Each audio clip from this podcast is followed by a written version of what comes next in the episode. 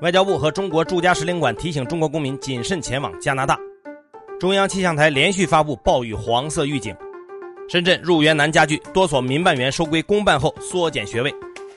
财新 Morning Call 唤醒你的资讯早餐，今天是七月七号，星期二。各位听友早，我是张红，欢迎收听今天的节目。先来听昨夜今晨的头版大事件。昨天在外交部例行记者会上，有记者提问：最近世卫组织更新了应对新冠肺炎疫情时间线。美国众议院中国工作组主席迈克尔表示，世卫组织终于承认了真相，中国从未向世卫组织报告过疫情爆发。对此，外交部发言人回应说，美方的说法完全不符合事实。中国政府和世卫组织双方公布的时间线都清楚地说明，中国及时透明地向国际社会分享了疫情信息。去年十二月三十一号，武汉市卫健委就在官网发布了肺炎疫情的通报，中方在第一时间向世卫组织做了通报，事实清清楚楚。另外，有记者提到，近期中方在南海进行军事训练，美国方面也在七月四号派遣两艘航母前往南海开展军事演习。对此，发言人再次强调，西沙群岛是中国领土，不存在任何争议。中方在西沙海域开展军事训练是中国主权范围内的事无可厚非。而美国蓄意派重兵在南海有关海域进行大规模军演，炫耀武力，完全是别有用心，意在挑拨离间地区国家关系，推动南海军事化，破坏南海地区的和平与稳定。国际社会，特别是本地区国家，对此看得清清楚楚。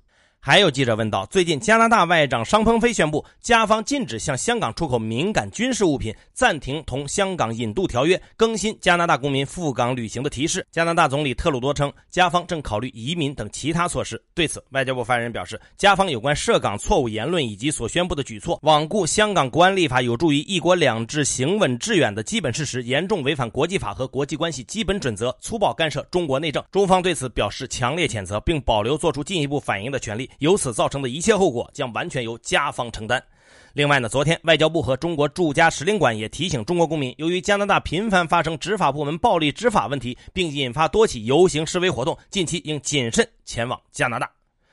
终于，咱们可以聊聊股市。昨天可以说是 A 股狂欢的一天，沪指放量大涨，冲上三千三百点，报收于三千三百三十二点八八点，涨幅百分之五点七一，这也是五年以来最大的单日涨幅。深成指收涨百分之四点零九，报收于一万两千九百四十一点七二点。就连上证五零股指期货都冲上了涨停。盘面上，银行、券商多股涨停，板块涨幅位居前列，房地产、休闲服务等紧跟其后。在全面普涨之下，两市超过两百只个股涨停，日内成交额超过一点五万。万亿北上资金净流入超过一百六十亿。罕见的是，昨天晚上的央视新闻联播也提到了 A 股市场的亮眼表现，报道时长大约一分十三秒。引用专家观点认为，中国出色的疫情防控能力和疫情防控成绩是中国经济复苏和股市上涨的最大动力。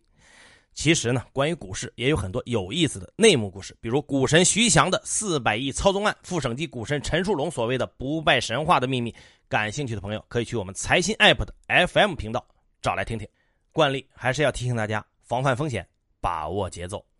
我们再来关注一下南方的洪涝灾害。中央气象台昨天和今天凌晨继续发布暴雨黄色预警，预计到明天早上八点，南方多地及黑龙江东部等地部分地区有大到暴雨，其中安徽南部、浙江西北部、湖北东部和南部、湖南北部、贵州北部等地部分地区有大暴雨，湖北东部、湖南北部等地局部地区有特大暴雨，也可能有雷暴、大风等强对流天气。受持续强降雨和上游来水的影响，昨天早上长江监利站成为了今年长江湖北段首个超警站点，汉口站也逼近超警水位。武汉市防汛应急响应级别接连提升两级。在前天下午，江苏省水利厅也连发了五条洪水预警。另外，在昨天，应急管理部通报了今年上半年的全国自然灾害情况。据统计，上半年全国自然灾害以洪涝、风雹、地质灾害为主，共造成四千九百六十点九万人次受灾，两百七十一人死亡失踪，直接经济损失八百一十二点四亿元。与去年同期相比，受灾人次上升百分之四十一点五，因灾死亡失踪人数下降百分之二十六点二，直接经济损失上升百分之十五点三。此外，通报还提到了五月以来区域性强降雨导致南方地区多地引发大量地质灾害，具有点多面广、突发性强的特点。我们再来关注一下幼儿园入园难的事儿。最近呢，深圳市幼儿园秋季入学进入了报名录取阶段，但在深圳教育局网站的咨询投诉板块，从六月初到六月底，持续有家长投诉，其中有多名家长反映，家门口的幼儿园转为公办以后，学位缩减导致入园困难；还有数名家长反映，附近没有小区配套园，导致无园可入；也有部分家长对民办园转为公办后入学门槛提高、招生录取不透明有所不满。这些反映学位紧张的家长涉及深圳龙岗、龙华、宝安、福田、罗湖等多个区。最后再来关注疫情。七月五号，北京新增本地确诊病例一例，患者呢是一名果蔬便民连锁店的促销员。目前呢，北京核酸采样与检测人数都已经超过了一千一百万，全市疫情防控形势趋稳向好，已经先后对西城区、海淀区、丰台区等五十四个小区解除了封控管理。另外，从今天开始，为期四天的北京高考也将拉开序幕。经过全面消杀、精心布置，十四个考区、一百三十二个考点校、两千八百六十七个高考的考场，都按照防疫要求和高考的要求全部准备就绪。也祝各位考生指定能行。在国际疫情方面呢，截至北京时间今天早上六点，全球累计确诊超过一千一百五十六万例，累计死亡超过五十三点六万例。其中，美国累计确诊二百九十二点二万例，累计死亡超过十三万例。昨天呢，国家民航局再次发布熔断通知，决定即日起暂停孟加拉优速航空公司孟加拉国达卡至广州 BS 三二五航班运行一周。这是民航局发布的第三份熔断指令，也是对外国航空公司的首份熔断指令。六月二十八号，这个航班上有五名旅客新冠病毒核酸检测呈阳性，触发航班熔断的条件。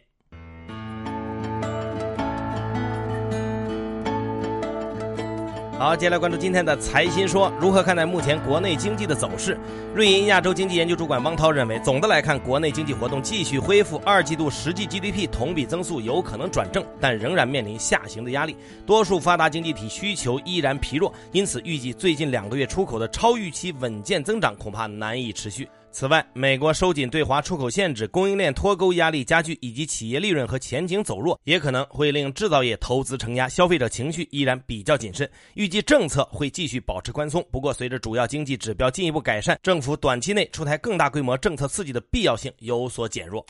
A 股最近表现亮眼，这意味着 A 股进入牛市了吗？诺亚控股集团首席经济学家夏春认为，当前 A 股正受益于两大最佳组合，也就是经济活动扩张和金融条件宽松，因此有理由保持适度乐观。夏春特别提醒公众注意，国家统计局七月十六号即将公布的第二季度和半年的主要经济数据是不是比市场预期的更加理想，这将影响 A 股的走势。保持乐观的同时，也应该注意到，历史上牛市从开始到结束，通常是券商启动，接下去银行、保险、地产相继接力，然后是有色、煤炭、钢铁，最后就是见证熊是开启散户被套的时刻。